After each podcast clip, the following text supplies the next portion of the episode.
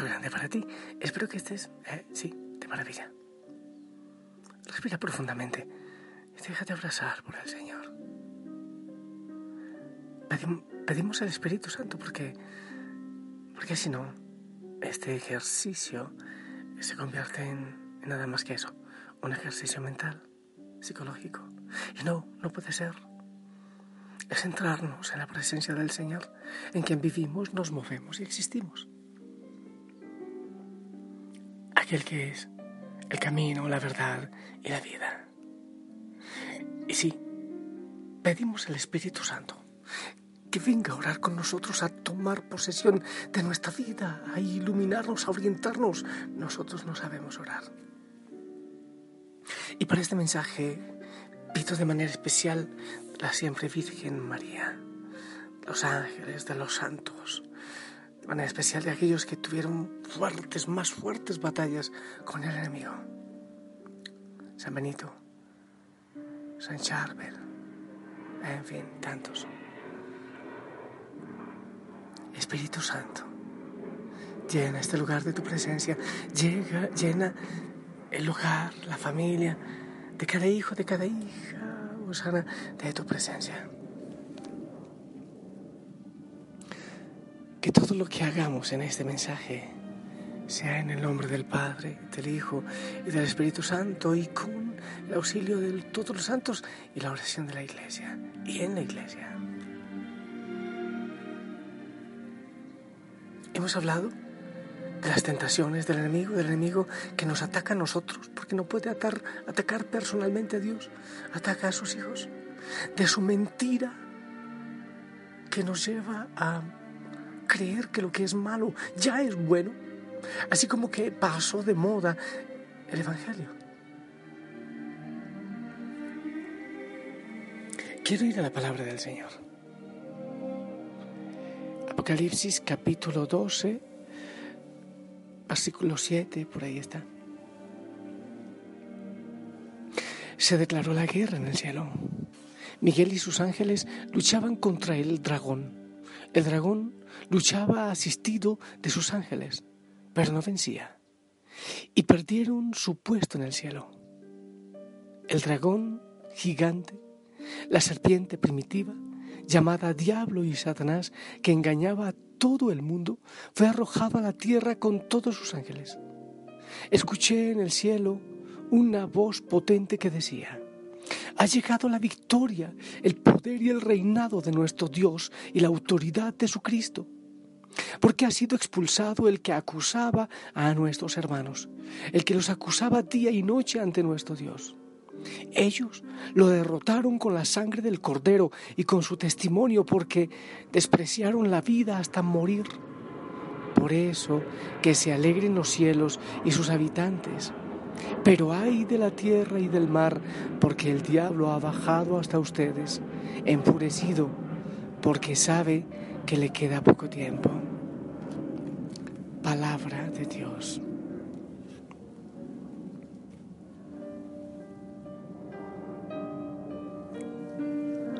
Decimos creer en la palabra de Dios, pero si no creemos en esto, o si le damos una interpretación acomodada, entonces estaremos haciendo la palabra del Señor a nuestro antojo y muchas veces para poder pecar, para darnos la libertad de pecar, de estar a favor del enemigo porque Él es un mentiroso.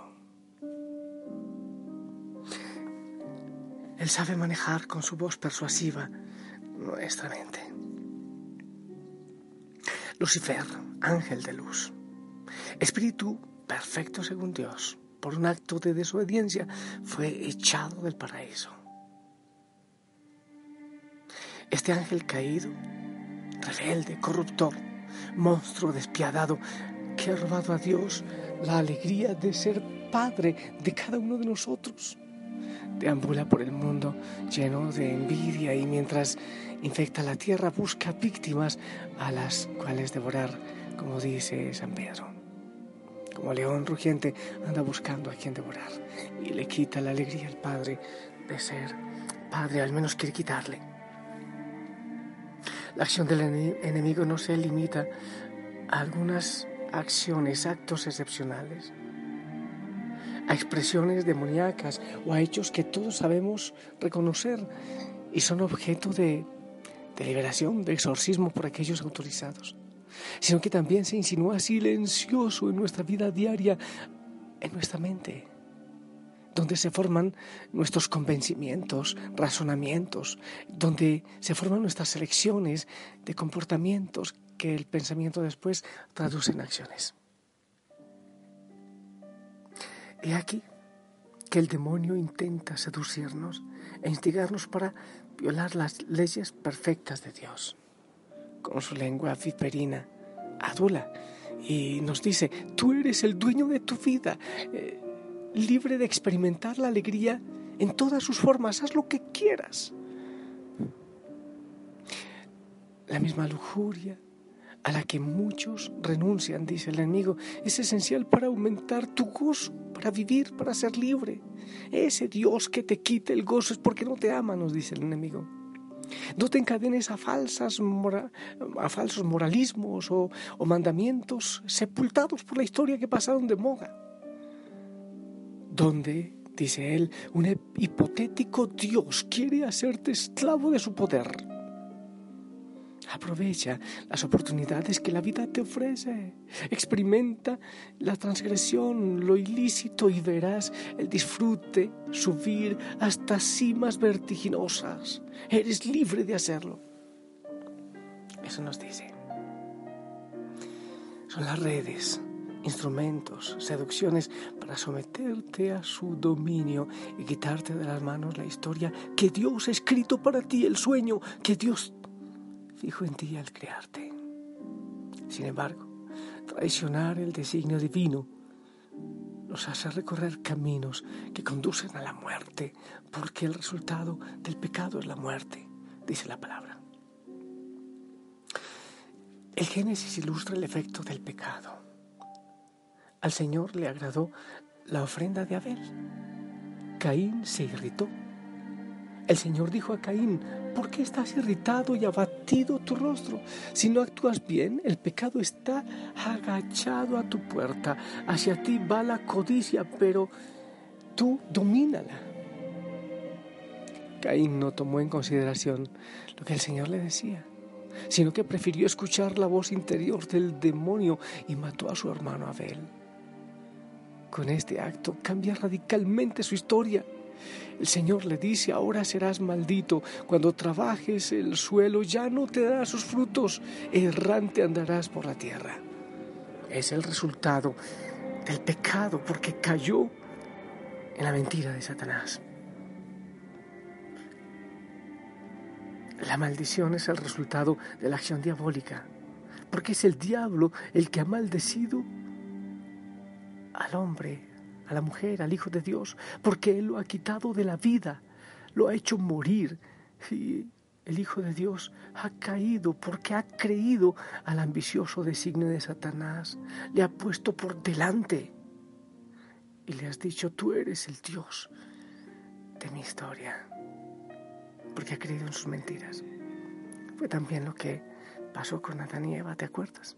Con mentiras. Haz lo que quieras, diviértete, sé tú Dios.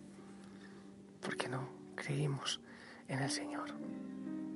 Esta historia no está hecha de continuas eh, luchas, acaso, peleas. Es difícil que cada uno de nosotros esté frente a todo lo que nos rodea, con la libertad interior de decir, la historia que vivo es la historia de Dios, no es mi historia. Mientras que el demonio sugiere, tú eres Dios de tu historia y debes hacer lo que quieras. Y los políticos deciden muchas veces o quieren decidir lo que nosotros debemos hacer sin tomar en cuenta a Dios. Los consejos del enemigo, aceptados, desencadenan rabia, odio, celos, envidias y sufrimientos.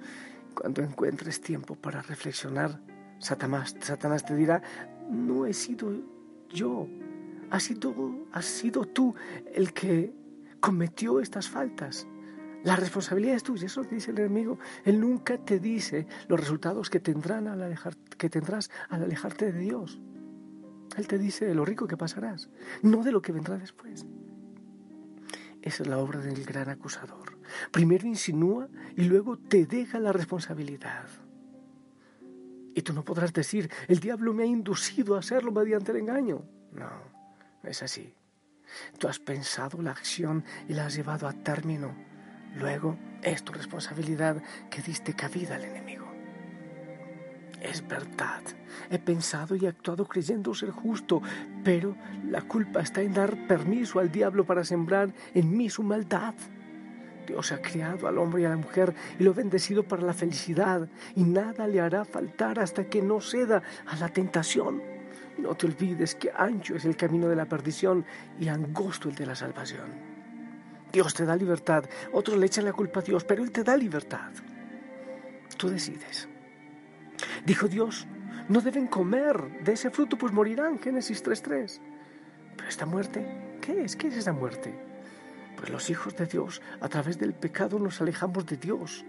Ya no nos gusta la belleza de la gracia, de las cosas buenas, y preferimos vivir en fatiga agotadora, en desesperación, con el rechazo, con la persecución.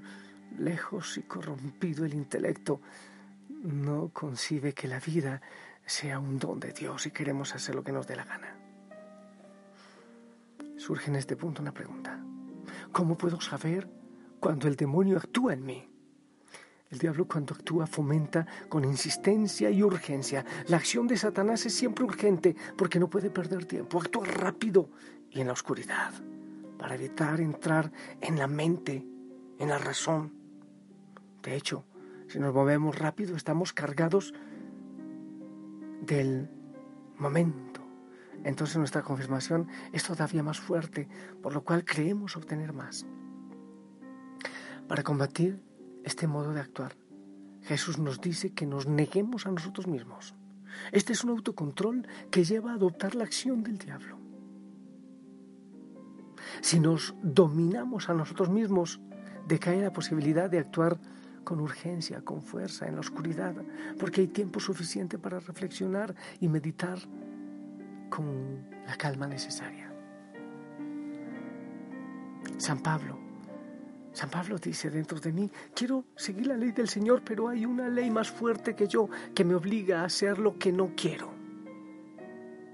También en nosotros existe esta luz interior con la que somos conscientes de la acción del diablo. El juego del diablo es terrible. Solicita nuestro instinto de conservación. Desencadena el ansia de defendernos sin respeto afirma el apóstol Santiago.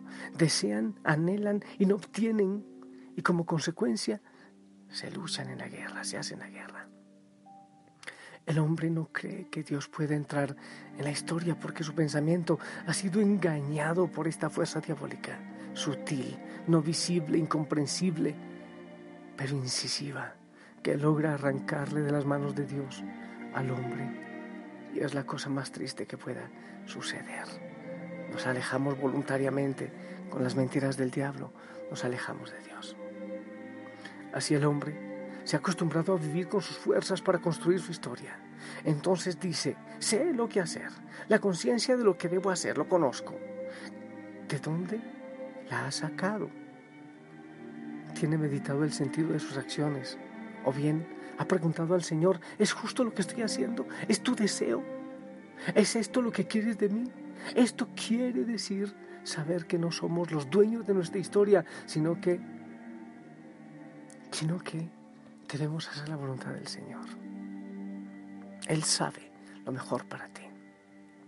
Es importante dar el justo relieve a la palabra de Dios, a la oración, a los sacramentos. ¿Sabes una manera genial de desenmascarar a Satanás?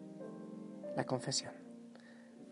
Porque a Él hay que sacarlo a la luz para que pierda poder sobre nosotros y el sacramento de la confesión tiene una gracia especial para sacar a Satanás de su oscuridad y de su mentira y que venga la luz de Cristo. Es un buen momento para decirle a Dios, al Señor, a ti te pertenezco. Me has comprado a precio de sangre. Soy tuyo y no del enemigo, no de la tentación.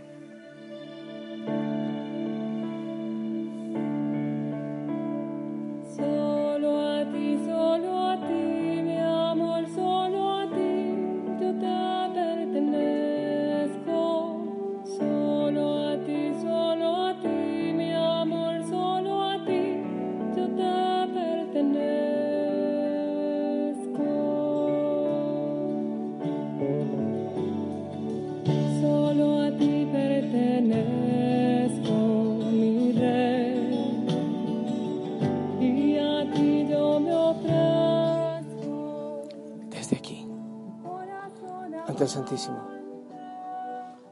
De la palabra de Dios, pidiendo el auxilio de la Virgen María de los santos de la Iglesia. Yo quiero orar por ti, por tu familia, por los tuyos. En nombre del Señor Jesucristo debemos exigir a Satanás que nos deje en paz. Y debemos pedir al Espíritu Santo que llene nuestro corazón, que nos llene de fuerza para no hacer nuestra voluntad. Eso significa negarnos a nosotros mismos porque nosotros tenemos fragilidad y obedecemos al enemigo. Que nos ayude el Espíritu Santo a hacer la voluntad del Señor. En nombre de Cristo sean rotas todas las cadenas de maldad, de pecado, de tristeza, de enfermedad, de seducciones pecaminosas. A ti, hijo, te cubro con la sangre de Cristo. Le pido al Señor que te abrace, que te cubra. A la Virgen María que se ponga en medio también, para que el enemigo huya. Que te dé la fuerza el Señor para hacer su santa voluntad. En el nombre del Padre, del Hijo, del Espíritu Santo. Amén. Esperamos tu bendición.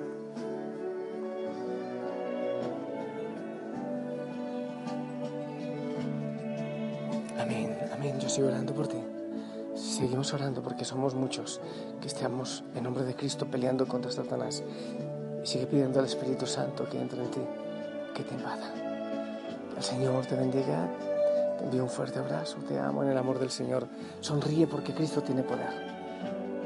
El enemigo es más fuerte que tú, pero no más fuerte que Cristo.